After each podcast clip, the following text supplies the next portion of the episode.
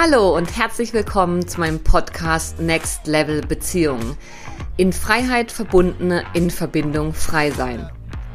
Hier geht es um das, was wirklich zählt im Leben. Verbindung. Zu sich selbst, zu anderen und zu allem, was ist. Ich bin Linda Klein und ich freue mich mega, dass du da bist.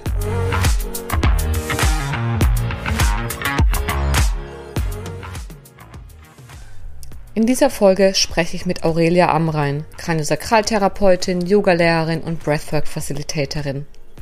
Wir lassen dich tief blicken in unsere eigenen Beziehungsdynamiken und wie das mit unseren frühkindlichen Bindungserfahrungen zusammenhängt.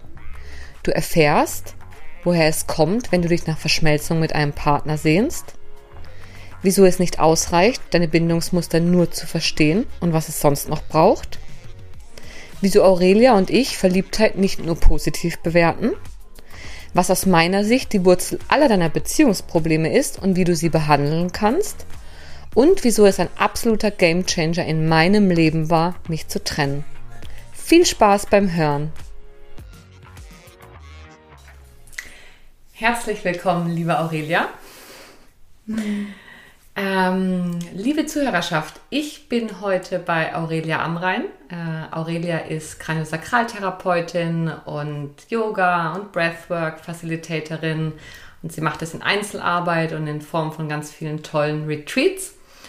Und Aurelia und ich, ähm, ja, uns verbindet so die, unser, unsere Trauma-Nerdness, dass wir es total spannend finden, tief zu tauchen und zu gucken, wie unsere heutigen Beziehungsmuster durch frühe Bindungserfahrungen beeinflusst sind und wie wir das heute shiften können.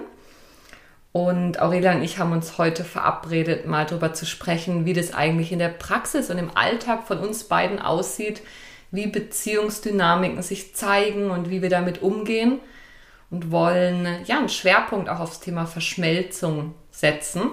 Und falls du dir darunter jetzt noch nichts vorstellen kannst, dann wird sich das im Laufe der Folge sicher ändern. Genau. Ähm, ja, liebe Aurelia, vielleicht magst du gerne einsteigen mit, ja, vielleicht kurz ein paar Worten dazu, was Verschmelzung eigentlich für dich bedeutet, wenn wir sagen, darüber wollen wir heute sprechen und woher du das kennst natürlich. Mhm. Ja, hallo ihr Lieben. ähm, ich freue mich ganz fest hier zu sein und diesen Podcast mitzugestalten. Ähm, ja, das Thema Verschmelzung ist, glaube ich, seit meiner Geburt das Thema Number One. Ähm, das hat sich vor allem so gezeigt, ich glaube eher so gegen Jugend, als ich so gemerkt habe, boah, ich habe so krass das Bedürfnis auf einen Partner und bei allen funktioniert es und ich finde nie den richtigen Partner. Und ja, habe wirklich so gemerkt, ich wünsche mir den Partner, wo ich alles teilen kann und richtig dass wir eins werden und zusammen sind und habe einfach gemerkt, das gibt's nicht. Das funktioniert nicht. Das geht einfach nicht. Schade eigentlich, oder? Ja, total schade. wir suchen doch immer das Puzzlestück. Mhm. mhm, genau. So bin ich eigentlich auf das Thema gekommen, weil ich so gemerkt habe, wow, Partnerschaften, entweder dann funktioniert es in diese Richtung oder in diese, aber das funktioniert nicht und ja, natürlich auch mit Freundinnen hat, hat sich dann gezeigt und wollte dem auf den Grund gehen. Mhm. Das heißt, Aurelia, Verschmelzung bedeutet für dich so diese Idee, es gibt da ein Gegenstück und wenn ich mit dem zusammen bin, dann ergänzen wir beide uns und gemeinsam sind wir dann ganz. Ja, in dem Sinn. Oder es gibt nur noch uns als eines und mhm. nicht mehr ich und du. Mhm. Also so ein klassisches Wir, wir fahren das gleiche Fahrrad, wir haben die gleiche Jacke an. genau. Und mögen die gleichen Filme und wir fahren dieses Jahr gerne in Urlaub und ja, klar, wir, wir kommen gern zur Party. Genau. Ja. Also, dass ja dieses Ich gar nicht mehr richtig ja. existiert. Ja. Aber sag, wenn ich das jetzt so beschreibe, Aurelia, ist es wirklich etwas, wonach du dich gesehnt hast? Oder gab es da auch so einen Teil, der gleichzeitig gedacht hat, oh nee, auf keinen Fall. Wie würdest du das heute hm. einschätzen, rückblickend? Der Teil gab es nicht, oh nee, kein Fall. Okay. Es war wirklich so, dass, boah, ich will nur das. Aber natürlich auch, weil mein Nervensystem kennt, hat nur das gekannt. Mhm. Weil ich hatte die, die, diese Dynamik mit meiner Mama mhm. und wir sind wie so krass eins geworden, weil sie wollte so unbedingt Kinder. Es hat drei Jahre nicht funktioniert und dann bin ich gekommen und sie wollte mich über alles, vor allem weil die Beziehung mit meinen Eltern war für sie nicht erfüllend. Und dann hat sie wie dieses Puzzlestück in mir gesucht und ich habe ja nichts anderes gekannt, wenn man auf die Welt kommt als Baby. Man lernt ja durch die Eltern kennen, was ist Sicherheit und was nicht. Mhm. Und dann war das Verschmelzen war für mich normal und ich habe dann immer nach dem gesucht mhm. und habe es wie nirgends gefunden. Mhm. Was ja, so wie du es beschreibst, auch gar nicht möglich ist, weil es ja eine frühe Bindungserfahrung ist und ein Kind ja auch total abhängig von der Mutter. Und gerade wenn die Mutter dann, so wie du es jetzt beschreibst, auch sehr, ja, das eigene Wohlbefinden von dem des Kindes abhängig macht und das Kind im Wohlbefinden von der Mutter abhängig ist, dann entsteht diese Verschmelzungsdynamik, die wir dann zwar einerseits unser Leben lang suchen, weil das wie das, ja, das ist der Default Mode, also der, die Standardeinstellung unseres Nervensystems. Mhm. Und gleichzeitig ist es ja das, was ähm, gar nicht mehr möglich ist im Erwachsenenleben, weil wir in einer ganz anderen Entwicklungsstufe sind. Mhm. Ja, mhm. total. Ja. ja, und diese Bedürftigkeit, also meine Mama hat das ja auch gehabt und mhm. gelernt, als sie klein war. Und das überträgt man dann ja von Generation zu Generation und die Kinder meinen dann, das ist Normalität, aber eigentlich gibt es immer ein Ich und ein Du, dass eine, Funkt eine Beziehung überhaupt funktionieren kann, mhm. so richtig. Ja, genau, so dieses, ich habe das in einem äh, Interview mit Philipp Gonza besprochen, da ging es um Trennung als Voraussetzung für Verbindung. Weil wenn wir in Verbindung gehen wollen, wir können ja gar nicht in wahrhaftige Verbindung, wenn wir eins sind. Dann ist es ja eins. Genau. Sondern wir brauchen ja zwei, um eine Verbindung einzugehen. Mhm. Schönes Bild, ja. Ah. Und vielleicht nochmal kurz, auch damit die Zuhörerschaft da so nochmal ein tieferes Bild bekommt, wenn wir jetzt von der frühen Kindheit sprechen und sagen, da ist eine Mama, die hat sich ganz fest das Kind gewünscht und dann kommst du auf die Welt und dann ist so, wow, endlich. Und ich möchte jetzt alles dafür tun, dass es dir gut geht. Da bekomme ich schon Gänsehaut, während ich das so sage, weil es einerseits auch in unserer Gesellschaft ja als super schön und auch irgendwo als Ideal verkauft wird. So die Mütter, die ganz bedürfnisorientiert alles für ihre Kinder tun.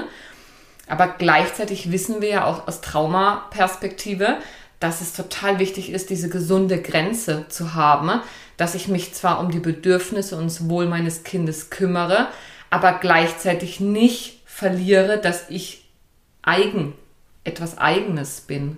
Wie hast du da Erinnerungen oder hast du da mit deiner Mutter drüber gesprochen, wie das bei euch sich ganz spezifisch gezeigt hat? Nein, ich habe nie mit ihr so tief über das gesprochen und sie kann sich auch nicht mehr erinnern. Sie kann sich nur noch an die schönen Sachen erinnern. So. Ähm, aber so in meinem Gefühl ist wirklich, das hat die Grenzen, die haben nicht existiert. Ähm, es ist wirklich so, es gab kein Ich oder ein Du und das war auch schwierig, überhaupt Grenzen zu lernen. Mhm. Dieses genau. Grenzthema. ja. Ich kann da gerne später auch nochmal ähm, genauer drauf eingehen. Ja. Aber vielleicht erstmal die Frage, Aurelia, ähm, wie bist du denn dann durchs Leben gegangen? Also du hast gesagt, das war die Grundeinstellung, Verschmelzung. Mama und ich in dem Fall sind eins und auch ja emotional so verbunden, dass wenn es der einen gut geht, geht es der anderen gut und umgekehrt. Total. Wow. Ja, ja genau. richtig crazy. Also wenn ich in Neuseeland war und sie in der Schweiz und mir ging es schlecht oder ihr ging es schlecht, also ich spüre das von Tausenden von Kilometern. Also das ist wie ein Band, das nie abgekoppelt werden konnte. Ja. Mhm. ja. Und wie hat sich das dann gezeigt, Aurelia, in deinem Leben? Du hast ja gesagt, als Jugendliche dann diese Sehnsucht nach diesem einen Partner. Wie ging das dann weiter mhm. für dich? Oder woran merkst du es vielleicht auch heute noch, wo du ja schon ganz viel äh, transformieren konntest? Aber wo ist, wo merkst du das? Und wo ja, erkennen sich vielleicht auch unsere Zuhörer dann mhm. wieder? Ja, also ich habe dann mit 21 nach Neuseeland bin ich an die Heilpraktikerschule gekommen. Und da hat es mich vier Jahre lang echt getriggert und ich habe aber nicht rausbekommen, was ist. Also mein Gefühl ist immer wieder in Schuld gekommen und so ganz viele Bindungsthemen. Und ich habe so, ich bin so in eine Rebelli Rebellionsphase gekommen. Und ich habe es aber wie nicht verstanden. Und dann irgendwie 2018 bin ich mit meiner Mama zwei Wochen über Weihnachten nach Chicago geflogen und es ging mir so richtig scheiße. Also wir waren so eng aufeinander und da habe ich so ge gecheckt, so ich war zwei Wochen dauerhaft traurig und ich habe so gecheckt, okay, irgendwas ist mit unserer krassen Bindung. Und dann bin ich auf die Suche nach einer Therapeutin und sie ist eine mega tolle Coaching ähm, Frauenbegleiterin und mit ihr hat sich dann wie das erste Mal so, habe ich verstanden, was eigentlich in unserer Dynamik überhaupt passiert. Und das ist wirklich das, meine Wurzeln waren wie in meiner Mama verankert. Und das ist so ungesund. Mhm. Und dadurch habe ich dann mal im Mind verstanden, worum es überhaupt geht. Habe dann aber wieder einen Partner angezogen, wieder die gleiche Dynamik. und ja, dann habe ich dann Neuro-Yoga gefunden. Genau. Genau, für, für euch als Zuhörer und Zuhörerin, Neuro-Yoga ist die Ausbildung, die Aurelia und ich gerade gemeinsam machen. Es gibt auch ein Interview mit unserer Ausbilderin Stefanie Maurer im Podcast. Äh, ich weiß gerade nicht mehr welche Folge, aber ich verlinke es gerne. Und genau, da geht es einfach um traumainformierte, körperorientierte Arbeit an frühen Bindungs- und Entwicklungsmustern und wie wir die heute so transformieren können, dass wir ja unsere Kraft und unsere Wahrhaftigkeit auch in Verbindung leben können. Mhm. Genau, und das ist, glaube ich, der Punkt, dass ich dann wie mit Neuro-Yoga wirklich gelernt habe, es im Körper zu transformieren. Weil vorher war es nur im Mind und jetzt ist es wirklich so gesagt im Körper und das hat jetzt mar markante Auswirkungen auf, auch auf Verbindungen jetzt mit Freundinnen vor allem, was ich so merke. Kannst du uns da vielleicht ein Beispiel sagen, Aurelia? Also woran ja. merkst du die Veränderung, dass dein Wunsch nicht mehr dass deine Standardeinstellung nicht mehr die Verschmelzung ist, sondern wie die gesunde Grenze. Da ist, bin ich, da bist du, wir verbinden uns, wir gehen auseinander, wir mögen uns, wir, wir erlauben uns, dass wir emotional einander beeinflussen, aber wir sind nicht voll abhängig. So als wenn wir so mal das Gesunde definieren würden. Woran merkst du das, dass sich da was verändert hat heute in deinen Beziehungen? Mhm. Ich merke es total, indem dass ich wie so bildlich, so ein bildliches Bild, dass wie meine Körpergrenze löst sich nicht mehr auf. Also ich spüre mittlerweile in Verbindungen, dass ich ein Zentrum habe und das ist echt lange, hab, ich hatte, ich habe mich sofort verloren, also im Gegenüber sozusagen und ich habe auch wie kein, kein Gefühl mehr für meinen Körper gehabt. Und das ist jetzt so ganz neu, dass ich so merke, wow, ich kann einfach bei mir bleiben in meinem Körper, in meiner Haltgrenze, in meinem Rücken und ich muss mich nicht mehr aufgeben für das Gegenüber. Und das ist echt mega wertvoll. Und ich habe so kleine Beispiele, ich habe ganz viele Freundinnen, wo ich so echt das Muster habe, so zum Verschmelzen. Und für gewisse Freunde, die merken das jetzt. Und für die einen ist so eine Bedrohung, so, hey, irgendwie unsere Verbindung ändert sich und ich spüre nicht mehr so eine Nähe zu dir. Und das, das ist wirklich krass zu sehen, weil für mich fühlt sich an, als wäre es eine viel tiefere Verbindung als vorher. Und für sie ist so, oh Gott, ich verliere sie, weil in ihrem System ist ja auch das, das von, wenn wir, wenn, wenn wir verschmolzen sind, dann ist es dann ist's eine Verbindung. Und wenn wir ich und du sind, dann ist es keine Verbindung mehr, gleich Bedrohung. Mhm. Das ist echt krass. Ja, und das ist ja auch wirklich tricky, weil wenn du so durchs Leben gehst, weil du es einfach früh so gelernt hast, dass Verschmelzung wahre Verbindung ist, dann ist, wie du sagst, Menschen, die dann aus der Verbindung gehen, das wird massiv bedrohlich. Also ich kenne das auch aus eigener Erfahrung in Beziehungsdynamik, ne? bei mir vor allem mit Männern, dass wenn die gesunde Grenzen gesetzt haben früher, dass ich dann wirklich auch massive Verlustangst bekommen habe. Und weil ich ohne ihn geht's ja nicht. Und dann hat das Gegenüber mir gesagt, Linda, ich bin da, ich, ich, ich bin da. Und für mich war es so, nein, ich spüre dich aber nicht. Und dieses Ich spüre dich nicht, habe ich ganz lange im anderen verortet. Ja, das liegt am anderen. Der ist nicht fähig, in echte Verbindung zu gehen. Mhm. Und heute weiß ich, naja, das ist auch nur ein Teil der Wahrheit, weil meine Grundeinstellung eben auch war, wir müssen ganz eng, ganz verschmolzen sein, damit es eine wahrhaftige Verbindung ist. Und dann entsteht eben auf der anderen Seite, wie du es jetzt beschrieben hast, auf Seiten deiner Freundin, die es jetzt merken, auch wirklich diese Bedrohung. Und die ist ja auch real. Also da fängt dann das Nervensystem an zu flattern. Man kommt wirklich in Angst. Total. Ja. ja das ist super crazy. Ja. Mhm. Wirklich so ganz viele Mechanismen, andere, glaube in späteren, äh, späteren Phasen, die dann einkicken und dann kommen ganz viele Strategien des Gegenübers. Das ist mhm. echt krass. Ja. Ja. Aber Linda, bei dir war es ja wie umgekehrt mit der Verschmelzung. Es war ja wie anders, oder? Mhm. Magst du da was erzählen? Ja, genau. Also wenn ich, wenn auch ich jetzt mal zum Anfang meines Lebens zurückgehe, um diese Brücke zu schlagen, dann bin ich mir nicht ganz sicher, inwiefern es eine Verschmelzungsdynamik mit mir und meiner Mutter gegeben hat. Aber ich weiß, ich war ein Schreibaby. Das heißt, ich habe ganz viel geschrien und irgendwie die Erfahrung gemacht, meine Bedürfnisse werden nicht erfüllt. Und wenn dann mal jemand da ist, von dem ich was kriegen kann, dann muss ich mich da drauf stürzen und dann muss ich alles nehmen, was ich kriegen kann. Weil es könnte jeden Moment wieder vorbei sein. Und ja, für mich ist dieses Thema Verschmelzung oder der Wunsch nach Verschmelzung ganz früh in den Schatten gerückt. Also ganz früh ist es bei mir, habe ich das so tief vergraben, dass ich eher zu dieser extrem starken, unabhängigen Frau geworden bin. Ich habe alles immer alleine gemacht. Ich habe gesagt, ich brauche niemanden. Ich gehe durch die Welt ohne etwas und ihr könnt mich alle mal. Linda allein gegen die Welt. Das war eher das, was ich entwickelt hatte. Ähm, und unten drunter lag dann lag dieser Wunsch nach der Verschmelzung, den ich aber nie bewusst hatte. Und dadurch ist bei mir dann so ein unterbewusstes Ziehen am anderen entstanden, wo ich dann die Rückmeldung im Erwachsenenalter bekommen habe, Linda, du von sehr sensitiven Personen, die dann gesagt haben, Linda, du ziehst so an mir. Und ich habe das nie verstanden und das hat mich massiv bedroht, weil ich wollte doch nur Verbindung. Und eigentlich bin ich doch die unabhängige Frau. Also da war dann so dieses Wechselspiel zwischen ich brauche niemanden und gleichzeitig bin ich total abhängig und wünsche mir eben unten drunter. Wenn ich ganz ehrlich bin, war da auch dieser Wunsch nach diesem einen Partner einfach nicht so bewusst. Das heißt, es hat dann unterbewusst gezogen und gewirkt. Mhm. Und das heißt auch mit mega viel Bedürftigkeit, oder? Mhm. Ja.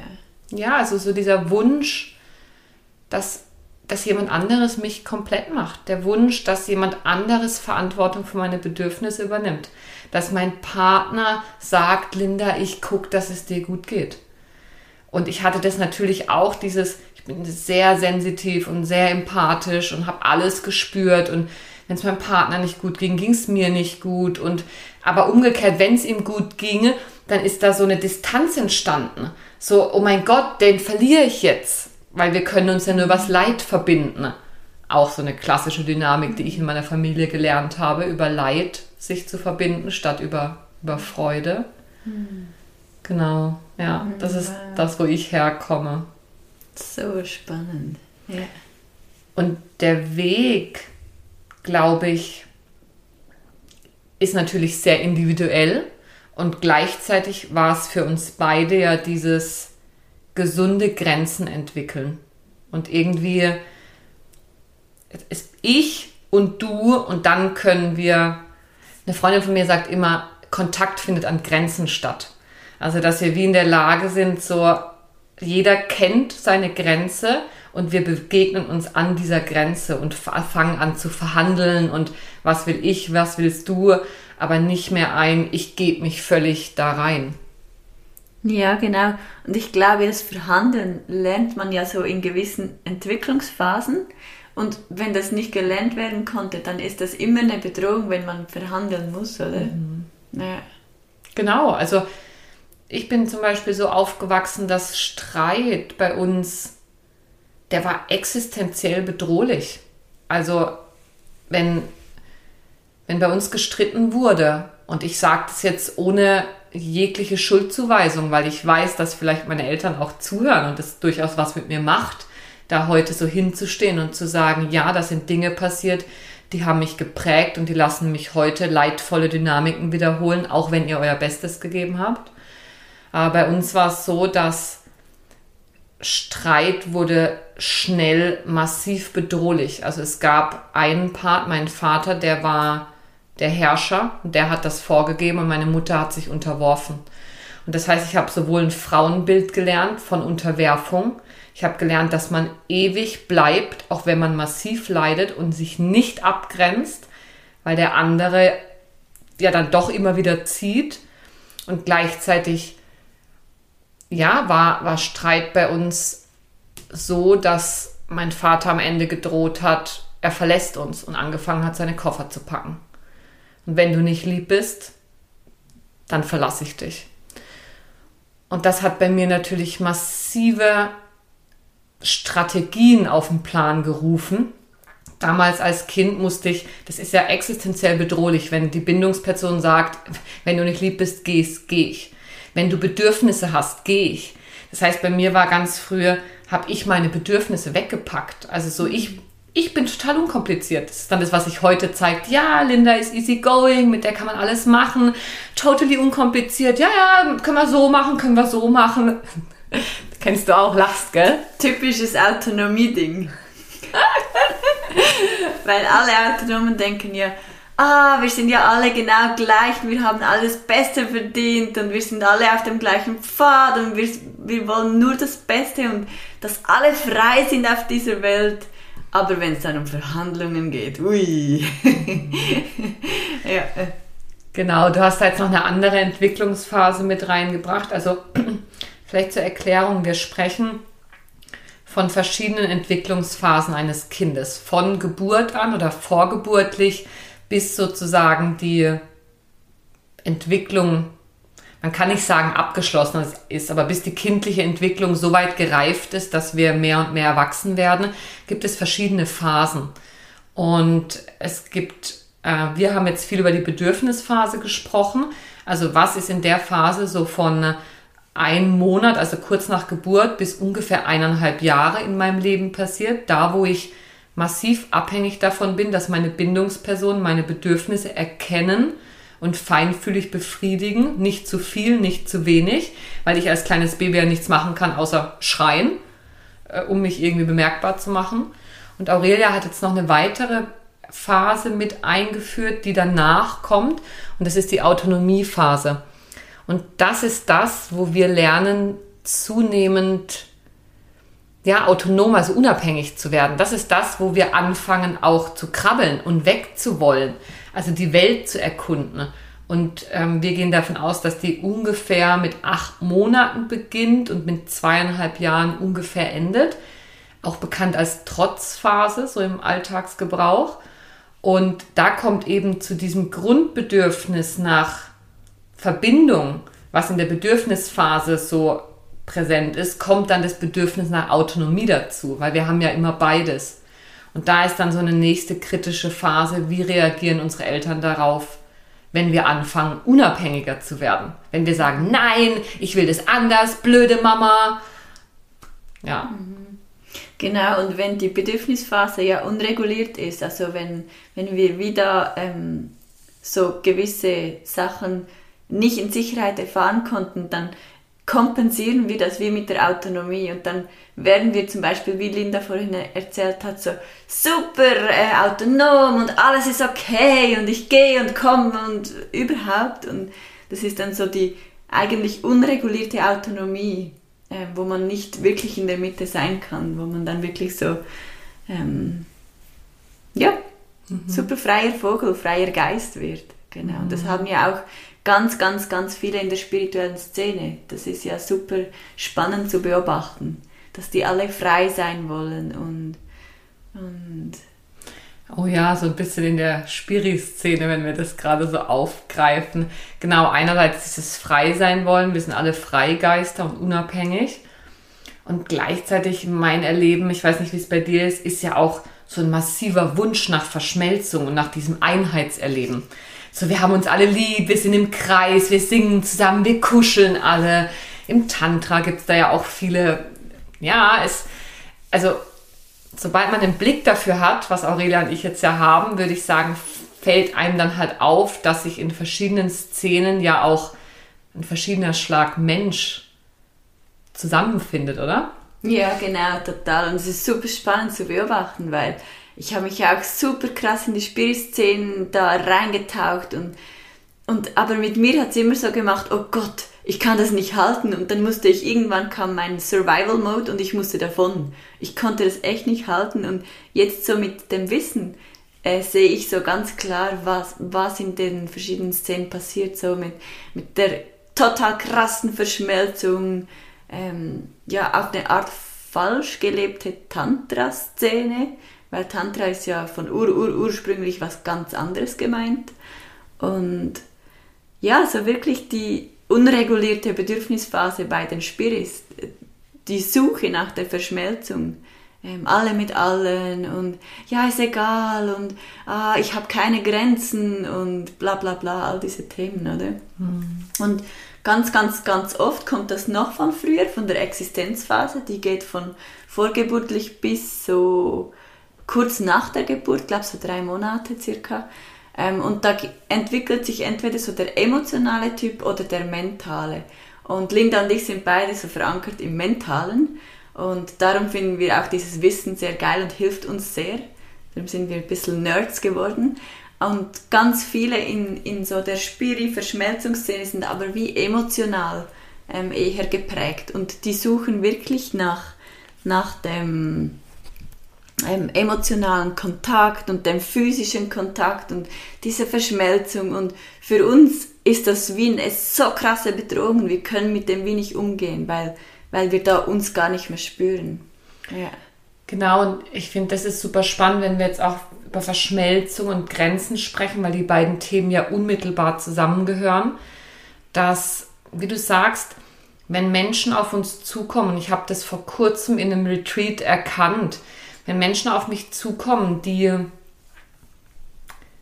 die ihre Grenzen nicht spüren und eben diese Verschmelzung so massiv wollen, dann komme ich sehr in Bedrängnis, weil ich eben auch Schwierigkeiten habe, meine Grenzen zu halten.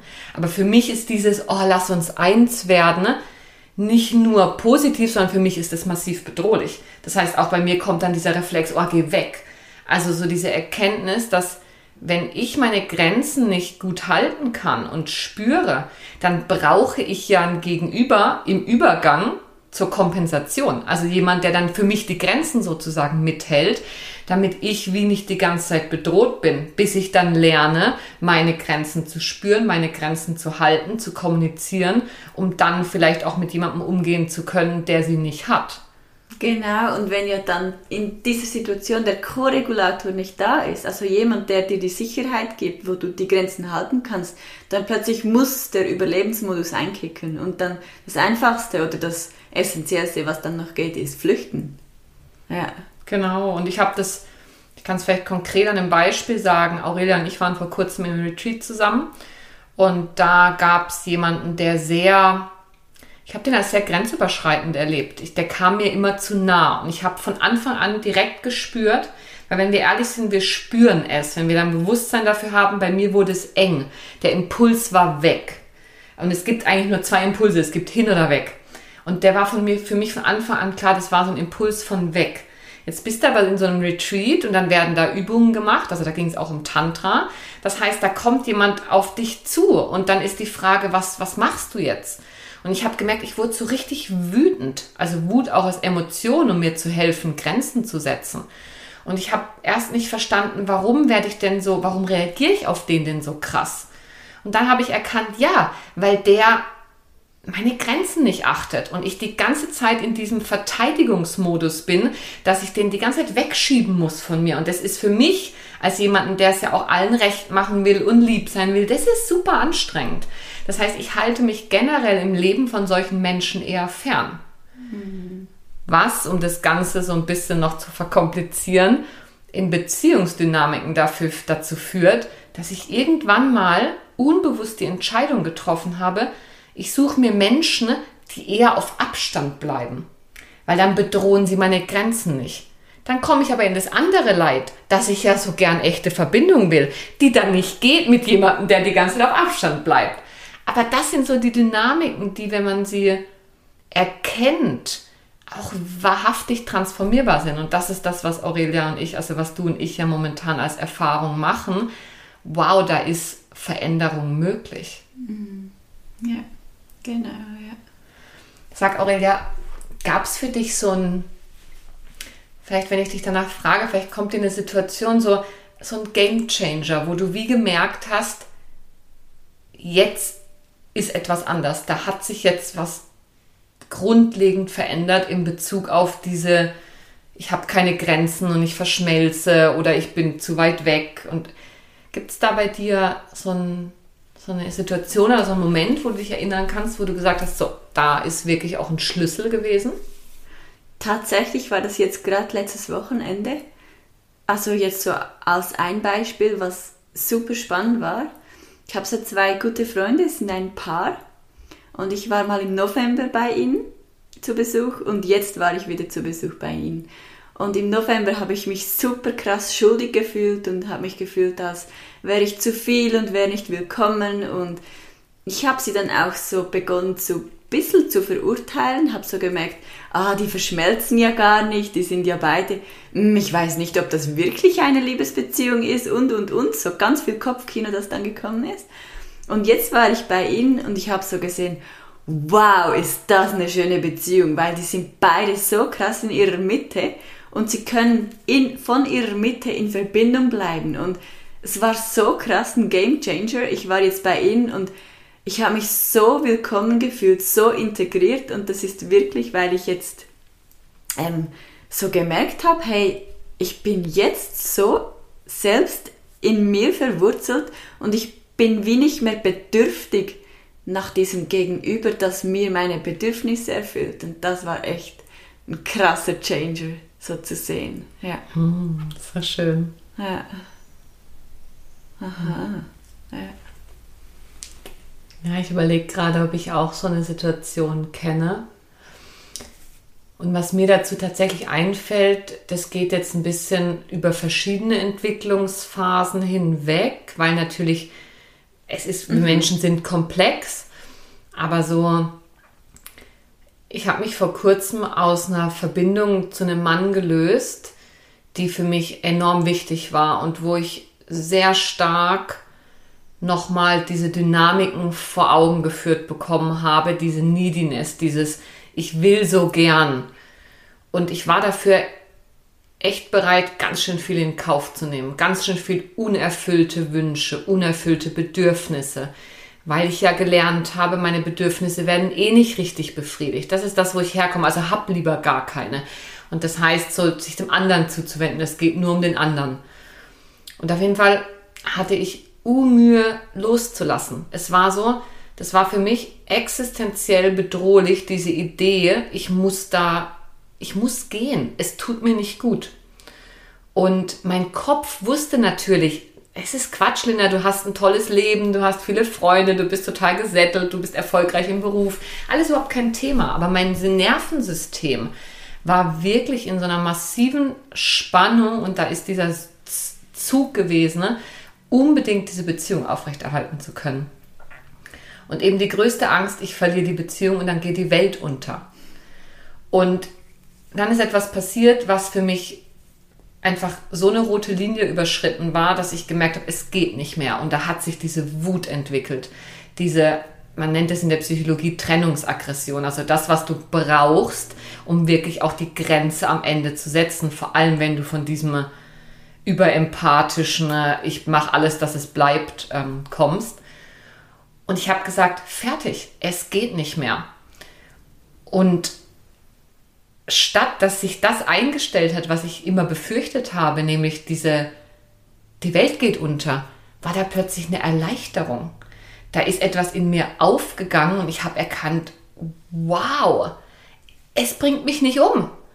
Und wenn mich das nicht umbringt, wenn ich gehen kann, also wenn ich verlassen kann und nicht immer bleiben muss, aufmerksame Zuhörer machen jetzt den Link zu meiner Biografie mit der Familie, dass ich gelernt habe, man bleibt und bleibt und bleibt und bleibt, auch wenn man unglücklich ist, dass ich das so transformieren konnte und erkannt habe, ich kann gehen und wenn ich gehe, dann tut sich etwas auf. Das war für mich, also das war mindblowing. Und das war nicht nur im Kopf, sondern das war mein ganzes System. Super anstrengend, da sind super viele Emotionen auch gekommen und natürlich tat es weh, Traurigkeit, all das. Aber ich konnte es halten. Es war möglich, diese Gefühle zuzulassen und nicht ins Drama zu versinken, was mich früher immer hat wieder zurückgehen lassen. Und kannst du sagen, was sich wieso in deinem Körper jetzt geändert hat oder in deinem Gefühl von deiner Mitte? Mhm. Ja, es ist so eine ganz tiefe Verankerung im Zentrum, in der Mitte. Also ich, ähm, ihr könnt es gerade nicht sehen, aber ich mache da immer so ein Zeichen. Ich zeige so von meinem, von meinem Hals zu meinem, ähm, zu meinem Schoß und wieder zurück. Da ist wie so eine, so eine innere Linie in mir, so ein, so ein ja, so ein Stab, der wie ganz fest ist. Und während ich das erzähle, richte ich mich auch gerade auf. Da ist so ein tiefes Körperbewusstsein dafür entstanden, ne, dass ich ich bin und ich niemanden brauche als Erwachsene und mich entscheiden kann, dem kindlichen Bewusstsein nicht mehr zu folgen, weil meine Kapazität gewachsen ist, die Gefühle auszuhalten und zu halten und vielleicht sogar willkommen zu heißen, die damit einhergehen, wenn ich, wenn ich mich trenne. Ah. Ja, genau. Und da kommt eine mega Kraft damit, oder? Mhm. Da kommt so ein krasses Selbstbewusstsein, das sich endlich so einstellt, was, was wie nie gefühlt werden konnte, auch im Körper. Mhm. Und wie hast du es mit den Körpergrenzen? Spürst du die wie jetzt klarer oder, oder wie nimmst du das wahr? Mhm. Ja, also auch ich und vielleicht manche von euch Zuhörern wissen vielleicht gar nicht, wovon wir reden, weil ihr das Thema vielleicht nie hattet. Aber für Aurelia und mich ist es wirklich so ein, genau, die Körpergrenzen nicht spüren. Also wenn ich die Augen zumache, und das kannst du vielleicht mal testen, äh, wenn du jetzt die Augen zumachst, kannst du genau spüren, wo deine Körpergrenze ist. Und ich kann es jetzt gerade sehr bewusst spüren. Ich weiß genau, wo beginne ich und wo ende ich. Wo ist mein, wo ist meine Grenze? Und das ist natürlich auch, all meine Beziehungen haben sich geschiftet seitdem. In, in, nicht, dass ich andere habe, aber in der Beziehung, ich bin selbstbewusster, ich sage, was ich blöd finde.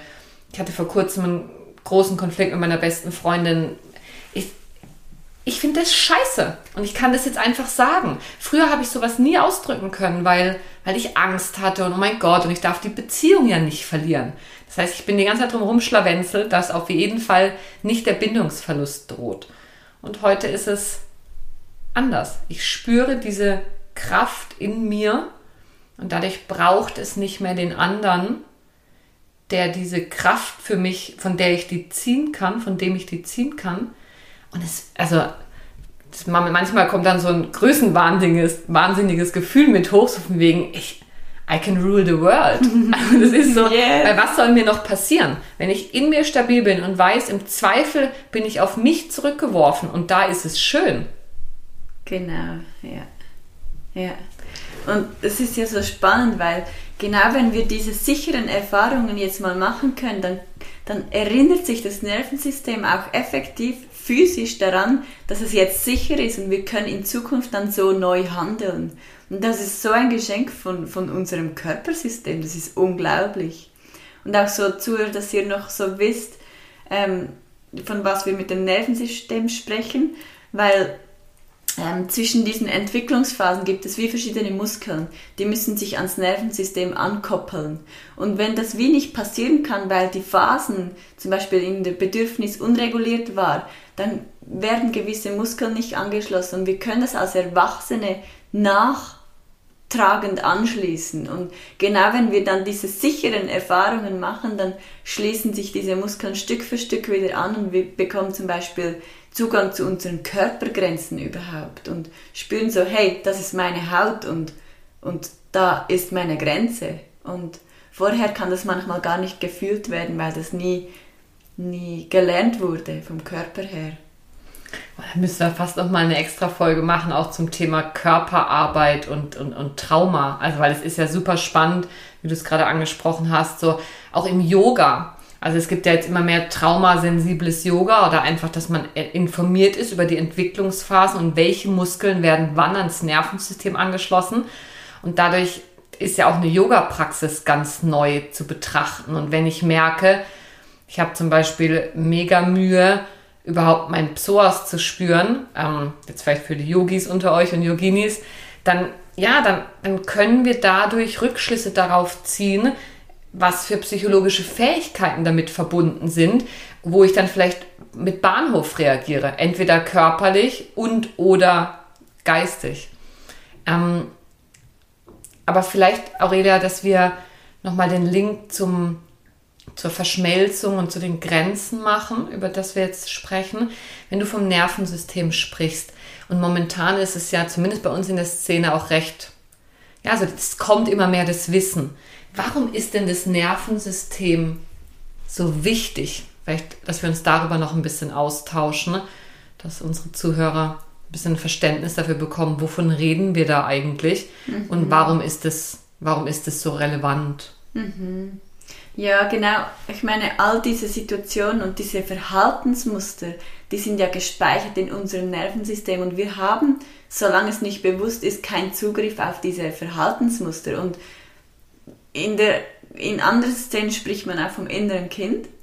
Und aber eigentlich geht es eigentlich ein, einfach ums Nervensystem, dass wir, wenn wieder so eine Bedrohung, bedrohliche Situation kommt, und wir handeln wieder genau gleich wie dazumals. Und das kommt nicht irgendwie von, von keine Ahnung, vom Planet irgend XY, sondern es kommt wirklich vom Nervensystem, weil das Nervensystem hat dazu mal gespeichert, hey, das ist sicher und wenn das nicht so passiert, dann kickt es mich aus der Wolke und dann spicke ich aus dem Körper oder dann kommen, kommen meine Überlebensmechanismen und das ist so super wichtig, das zu verstehen. Das ist nicht einfach ähm, irgendwo im Nirvana, sondern das ist effektiv in unserem Körper.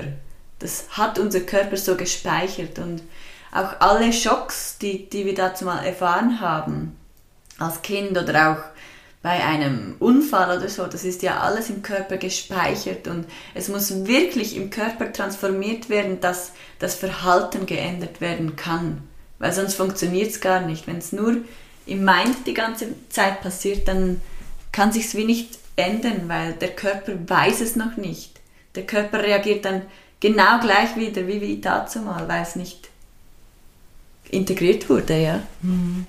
Und das ist super spannend, weil ihr hört da jetzt ähm, Aurelia als Körpertherapeutin sprechen oder von der Körperseite kommt, während ich von der Psychologenseite kommend dann jetzt sa sagen würde, genau, ähm, es ist super wichtig, dass es einfach wirklich beides miteinander ist. Weil wenn du es nur im Körper spürst, dann hast du auch noch nicht die Transformation. Also es braucht die Kombination von Verstehen und Sinnfindung plus körperliche, ganzheitlich integrierte Erfahrung. Genau, es braucht wie beides. Genau, mhm. wie das Bewusstsein ist ja wie das Erste oder umgekehrt. Vielleicht funktioniert es auch so. Ähm, aber es ist wirklich wichtig, dass Körper und Geist wie mit einbezogen werden, dass sich ja nachhaltig transformieren kann. Ja, genau. Ja. Und vielleicht mal so ein konkretes Beispiel zum, zum Thema, wann das Nervensystem anfängt zu flattern. Wir nennen es jetzt mal der Einfachheit halber einfach flattern im Sinne von, du merkst, da ist eine Anspannung, da kommt vielleicht auch Kopfkino, je nachdem, was für ein Typ du bist, oder du wirst von Emotionen geflutet. Und Klassiker in Beziehungen ist ja, hm, ich sag mal, ein Paar oder jemand, oder noch besser Dating, du lernst jemanden kennen, findest ihn oder sie total spannend und dann äh, schreibst du, ihr hattet ein super tolles Date, dann ein erstes Date und danach meldet er sich nicht. Oder sie meldet sich nicht. Und dann gibt es Menschen, die reagieren da ziemlich cool drauf und denken sich, ja, schauen wir mal. Oder melden sich einfach selbst und denken, ja, hey, wie geht's denn? Wollen wir wieder abmachen? Und bei anderen kann da wirklich eine ganze Litanei an Körperreaktionen hochkommen und ausgelöst werden. Und oh mein Gott, der meldet sich jetzt nicht. War es vielleicht doch nicht so schön für ihn? Dann fängt man an, das ganze Date mit der Freundin stundenlang zu analysieren und auseinanderzunehmen. Vielleicht bin ich doch nicht gut genug. Ich überspitze jetzt so ein bisschen, vielleicht war es doch das falsche Kleid, weil es rot war statt blau, überspitzt gesagt. Und dadurch kommen wir immer tiefer in so einen Sog, wo auch der Körper ja ganz krass in so eine Anspannung kommt. Und was ist jetzt? Und je nach Typ, der du bist, musst du dann, versuchst du diese Sicherheit wiederherzustellen. Und dann ist gerne mal ein Mechanismus, okay, ich muss mich jetzt melden. Ich muss jetzt gucken, ist der noch da? Mag der mich noch? Und dann gehst du auf den anderen zu und dann antwortet er nicht sofort. Dann ist, oh mein Gott, und dann schreibst du am besten noch eine Nachricht hinterher. Einfach weil, und ich sage das deswegen so, so spezifisch, weil das Dinge sind, die kennen so viele von uns und wir verurteilen uns oft so sehr dafür, dass wir denken, ey, bleib doch mal cool und es wird schon alles gut. Aber wenn unser Nervensystem in eine Bedrohung gerät, dann ist das Wichtigste und Erste, was wir tun, wieder Sicherheit herzustellen. Und dann können daraus solche Mechanismen entstehen, wie ich schreibe dann fünf Nachrichten, ne? wo mein Kopf total weiß, ey, Linda ist völlig drüber, aber mein Nervensystem versucht in dem Moment mein, mein, mein ganzes Sein, gespeist aus frühen Erfahrungen, versucht Sicherheit herzustellen. Mhm, genau. Ja, und dadurch ist ja nachher auch die die Regulation wieder super wichtig und die kann ja über verschiedene Wege passieren. Zum Beispiel bei den einen passiert es über Emotionen, die müssen dann einfach weinen oder wütend sein. Die anderen brauchen so die Körperintegration ähm, oder an, noch andere brauchen Wissen, warum ist jetzt das passiert und müssen ganz viel sprechen darüber. Ähm, das ist ja so spannend, dass wir alle da so verschieden reagieren, so je nachdem, wie wir es gelernt haben.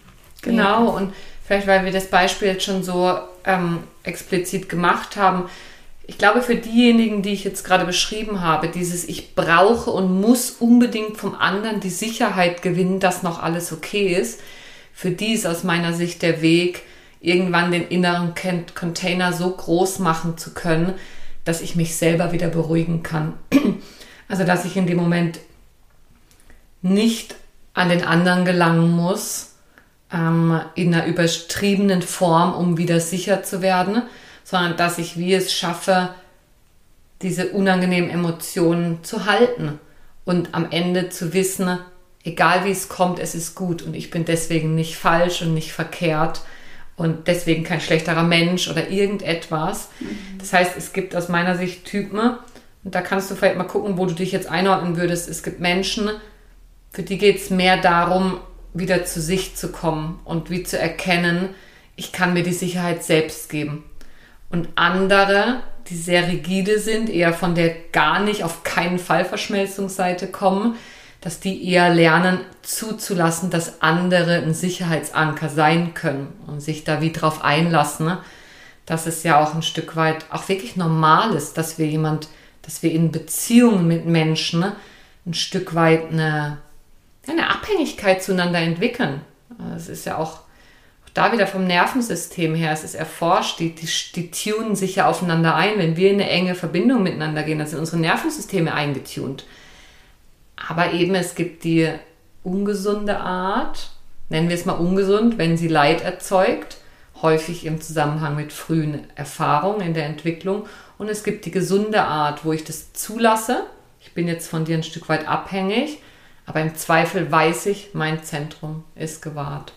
Mhm. Und das ist ja gerade das Spannende mit dem Verliebtsein zum Beispiel. Mhm. Ähm, oh, spannendes Thema, ja. Mhm. Das kennen bestimmt alle oder die meisten, das, das Verliebtsein-Gefühl. Oder? Dann ist man wie so, boah, auf Wolke 7 und der ganze Körper vibriert. Und wenn man die Person wieder sieht, dann ist man so aufgeregt und da, da, da. Und wie, ich würde es jetzt mal beschreiben, in der Traumaszene ist das wie so ein, ein Teil von, ja, das Verliebtsein, das passiert vor allem, wenn sich wie der passende Pol zu deinem Trauma widerspiegelt. Und das ist so spannend zu beobachten, weil wenn, wenn wir beide aus der Mitte kommen und uns begegnen, dann muss das, das Flattergefühl eigentlich gar nicht stattfinden. Und das ist auch so das Zeichen vom Nervensystem, oh Gott, es ist überfordert und das ganze System beginnt so zu vibrieren und ich kann nicht mehr und ich die meisten, die das ja das haben, das Verliebtheitsgefühl, die kicken dann aus dem Körper und die sind gar nicht mehr da. Darum sagt man ja auch Wolke 7. Man ist wie nicht mehr hier und man lebt in einem Film. Und das beschreiben ganz viele Trauma-Nerds. als dass man wieder dein, sein eigenes Kindheitstrauma wieder, wieder ähm, angezogen hat und das sich wieder spiegelt und zeigt. Mhm. Genau. Ja, genau.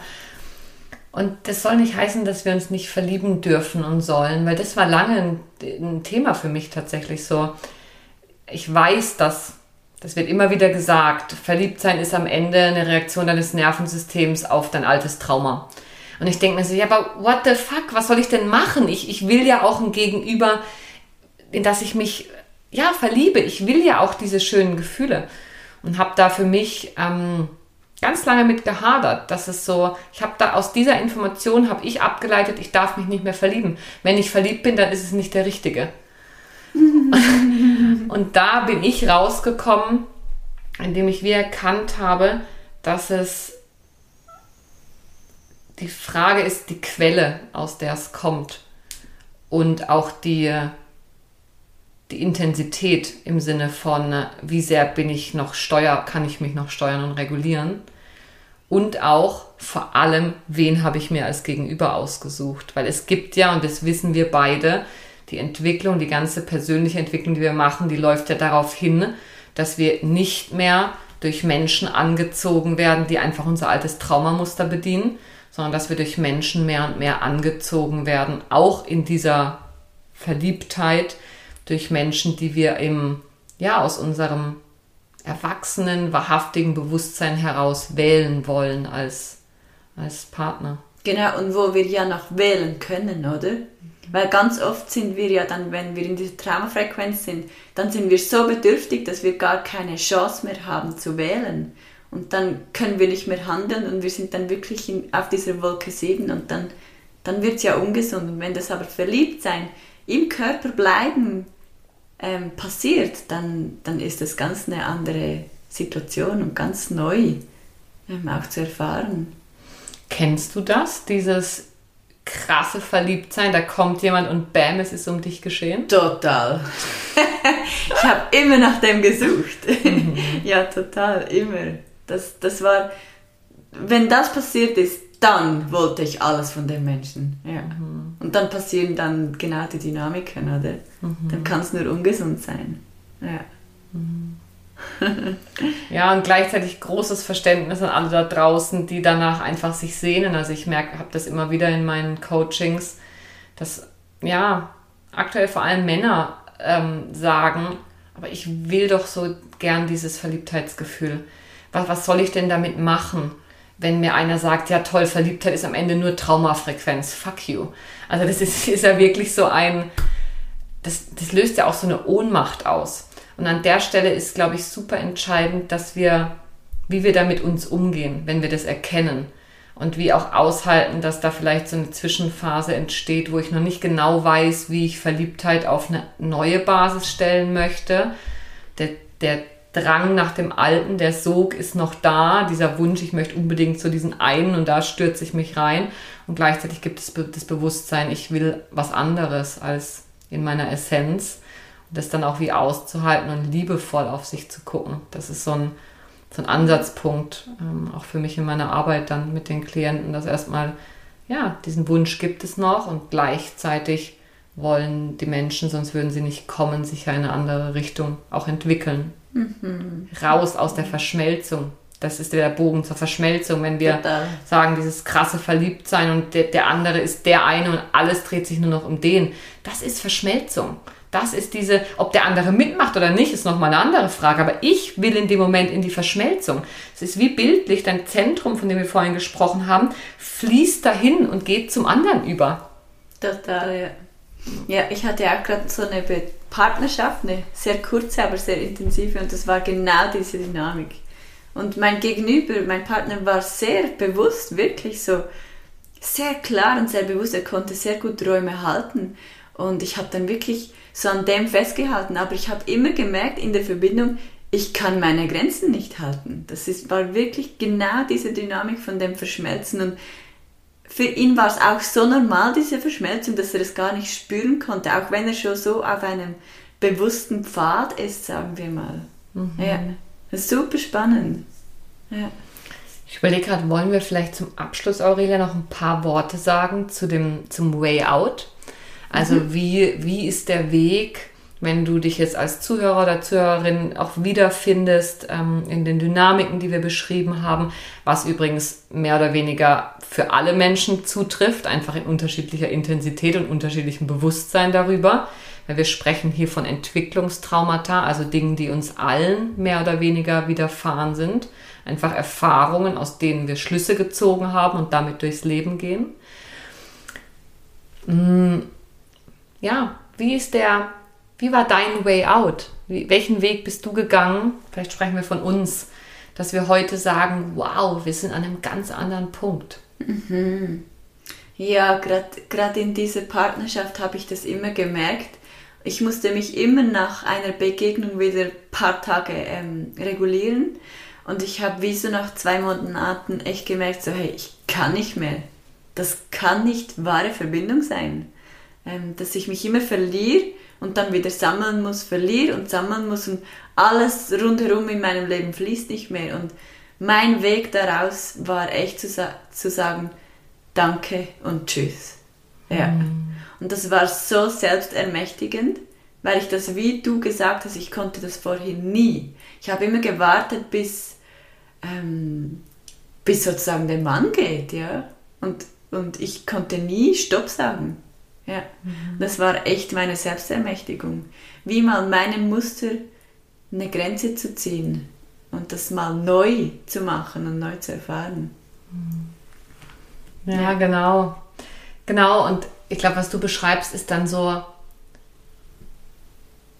so ein bisschen der, der letzte Schritt. Wenn wir sagen, es gibt so verschiedene Schritte hin zu dieser Selbstermächtigung, dann ist das, was du jetzt gemacht hast, ja wirklich die neue Erfahrung.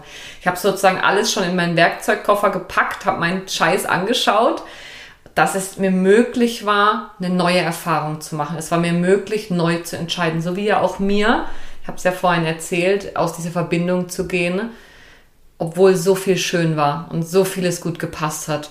Aber da mich und meinen Wert und meine Wünsche über die Verbindung zu stellen. Und die Schritte davor vielleicht noch, ähm, ich glaube, aus meiner Sicht ist es am Anfang, es fängt immer an mit einem Bewusst, mit einer Bewusstwerdung. So, was laufen da eigentlich für Muster? Irgendwie check ich, das ist immer das Gleiche. Und am Ende bin ich unglücklich. Also irgendwas läuft hier falsch, weil darauf sind wir nicht programmiert. Und die dann liebevoll anzuschauen, diese Muster. Also das war, ich beschreibe jetzt auch so ein bisschen meinen Weg. Erstmal Erkenntnis, tut echt weh.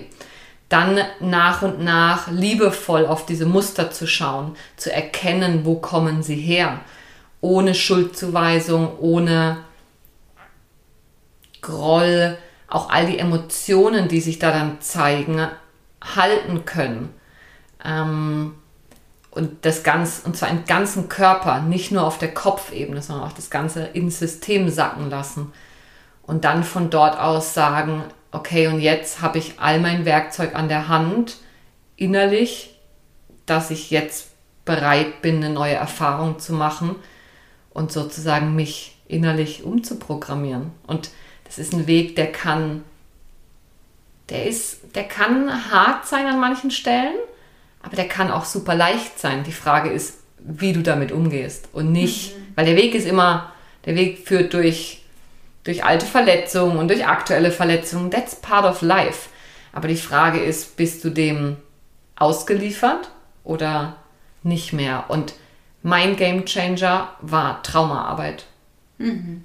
Ja. So wie wir sie jetzt ja auch mit unseren Klienten durchführen und machen. Dieser Weg, so viel persönliche Entwicklung gemacht und ich habe so viel, ich komme aus der Psychologie, ich bin, ich bin damit groß geworden. Aber der Game Changer für mich, und das ist die Passion, die ich heute in die Welt trage, war, an die Wurzel des Problems zu gehen.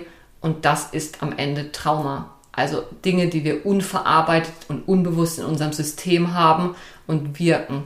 Ja, und die laufen und laufen und laufen, oder? Ja, genau. Und ich glaube, bei mir ähm, der Changer war, also klar die Traumaarbeit, aber schlussendlich war es, glaube ich, das Verhalten zu ändern. Mhm. Ich glaube, das war bei mir der Changer. Und alle anderen Pfeiler zu integrieren, die Emotionen, die nicht gefühlt werden konnte und meine Körpersensations, also dass ich voll innerlich wie so eng geworden bin und diese Energie nicht mehr loslassen konnte. Und, und dann musste ich natürlich verstehen, was jetzt gerade passiert in unserer Dynamik, ähm, was mein Gegenüber für Muster hat, was ich dabei für Muster habe. Und dann das im kompletten Ding zu transformieren, ich glaube, das ist der Changer, ja. Mhm. Genau, und es kann sein, manche von uns können das auch je nach Thema alleine. Und aber ganz oft ist aus meiner Sicht ist Heilung von Traumata ist Beziehungsarbeit, weil alle Traumata in Beziehungen geschehen. Diese Art von Trauma, von denen wir sprechen. Und dadurch braucht es ein Gegenüber. Und es kann privat sein, indem du einen, eine Freundin, einen Partner, irgendjemand, mit dem du auf bewusste Art neue Erfahrungen machen kannst. Es kann aber auch gut sein, dass es wie eine, ja, eine professionelle Unterstützung ähm, an der einen oder anderen Stelle braucht. Und ich habe da wie auch, ja, diese und die hatte selbst ich als Psychologin, ne? Die Scham davor abgelegt, dass ich mir Hilfe suche. Weil es einfach nur, es ist Selbstermächtigung pur am Ende, wenn ich mein Zeug aufräume. Und dadurch kann ich, also ich bin überzeugt davon, wir können auch mit unseren Klienten nur so tief tauchen, wie wir selbst getaucht sind. Und ich erlebe das in meiner Arbeit immer wieder, die Tiefe an Transformation und die Tiefe an Wahrhaftigkeit, die Menschen in dem Raum, den ich kreiere, halten können der hängt damit zusammen, wie tief ich schon getaucht bin. Mhm, genau. Und oft sind Therapeuten halt wirklich eine gute ähm, Wahl, weil die genau wissen, wie mit so Situationen umgehen. Und Freunde können, werden manchmal dann selbst getriggert von ihrem Thema und können das deshalb wie nicht halten. Genau. Weil da auch eine Dynamik meistens besteht. Also genau. das Bewusstsein ist so reif, dass das klappt, dann ist es ein mega, mega das Geschenk, wenn man das zusammen kann. Genau, und wenn du dir, ich glaube, wenn du dir ein Geschenk machen möchtest, dann ist es wirklich in Sicherheit eine neue Erfahrung zu machen und nicht mhm. im Flattern die, wieder, die alten Erfahrungen zu wiederholen. Genau. Und ähm, ja, für mich ist das, das ist entscheidend. Und da braucht es manchmal ein paar, paar Runden, bis wir da hinkommen, aber wir kommen hin. Ja, Aurelia, gibt es zum Abschluss noch etwas, was dir noch total wichtig ist, was du gerne noch sagen möchtest? Oder vielleicht auch so ein, ja, so ein kleines Fazit für dich von dem, was wir jetzt heute besprochen haben? Ja, ähm, ich wünsche jedem Menschen einfach Sicherheit im System, weil das bringt so viel Entspanntheit und so viel Zentrierung. Und ich wünsche das jedem Menschen zu erfahren. Ja. Mhm. Mein Fazit ist, dass ich gerade total berührt und dankbar bin, dass wir diesen Raum hier kreieren können, in dem wir ganz klar bei uns in unserer Mitte sind und gleichzeitig in, in tiefer Verbindung uns über das austauschen, was uns bewegt. Ähm, ich bin gerade sehr dankbar, dass mein Feld, mein Leben inzwischen aus genau diesen Menschen besteht. Von dem her von Herzen danke, mhm. dass wir diesen Austausch heute gemacht haben. Und ja, ich werde all deine mhm. Kontaktdaten in den Show Notes verlinken. Ähm, und dann freue ich mich auf ein nächstes Mal. Mm, danke, liebe Linda, für unsere Verbindung. Ja.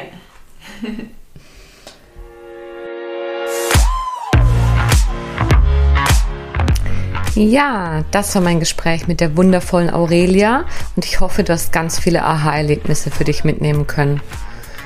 Und wenn du über die Aha-Erlebnisse hinaus dein eigenes Bindungsmuster auch endlich nachhaltig transformieren möchtest, sodass du gesunde, wahrhaftige und erfüllende Beziehungen leben kannst, so wie du sie dir erträumst, dann melde dich sehr gern bei mir und wir schauen, wie ich dich auf deinem Weg dorthin unterstützen kann.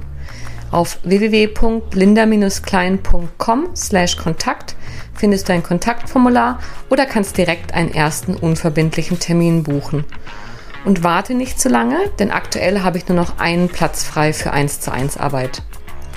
So oder so, bis zum nächsten Mal. Ciao, ciao.